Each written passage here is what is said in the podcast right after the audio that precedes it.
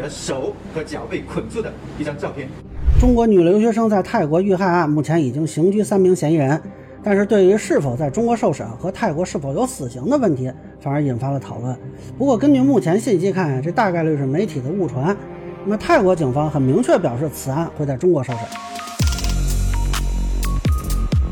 好，大家好，我是关注新闻和法律的老梁，欢迎订阅及关注我的频道，方便收听最新的新闻和法律干货。这个事儿呢，本身是个悲剧啊，就是有一个中国女生在泰国被三个中国男子绑架后杀害。目前呢，大部分报道内容其实主要来自泰国媒体，以我女儿微信发来的敲诈勒索的信息，以及我女儿手和脚被捆住的一张照片。呃，现在看的是三月三十一日，有一个大学老师报案说学生失踪了。到四月二日，这个女生尸体在水沟里被发现啊，手脚捆绑，有殴打痕迹，这就很明显是他杀嘛。那么警方呢是通过监控视频锁定了三名中国籍男子。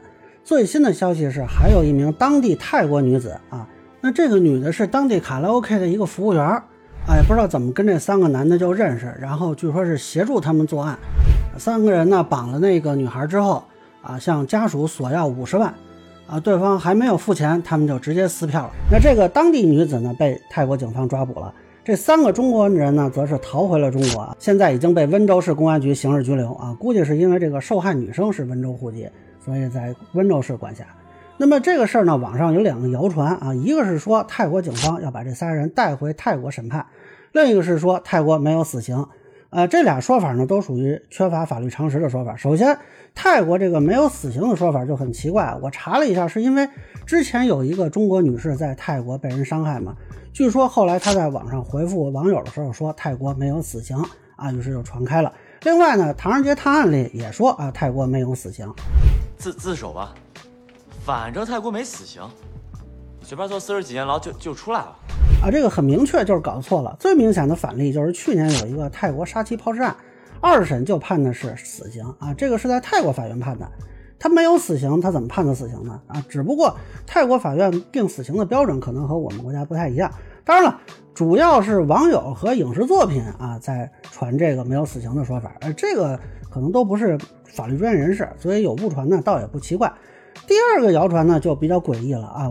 我国引渡法是很明确说的，这被请求引渡人具有中国国籍的，应当拒绝引渡啊，都不是可以啊或者怎么样，就是应当了。所以呢，这三个人啊就不太可能被引渡。倒是那个泰国女子啊，如果她真是同伙的话，应该是在泰国受审。就我还想呢，说这泰国警方这么不着四六吗？提这种要求？然后我就查了一下，发现不对啊。网上说泰国要把这仨人引渡的报道有很多，基本都是出自。《环球时报》的新源，而《环球时报》的报道呢，说是援引自《羊城晚报》，《羊城晚报》金阳网的报道说是综合《威斯特看天下》和焦点视频。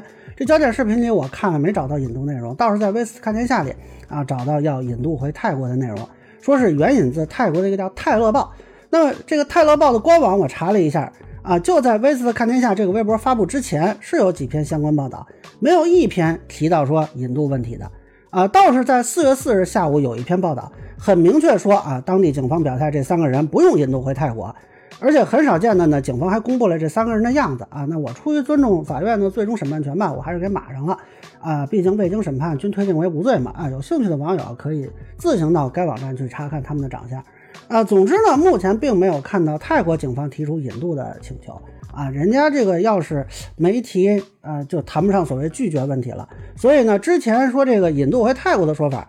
呃，我不太清楚是泰国媒体之前有错误报道呢，还是国内媒体以讹传讹啊？这个维斯特看天下的同行如果能看到我的视频啊，是不是麻烦能解释一下？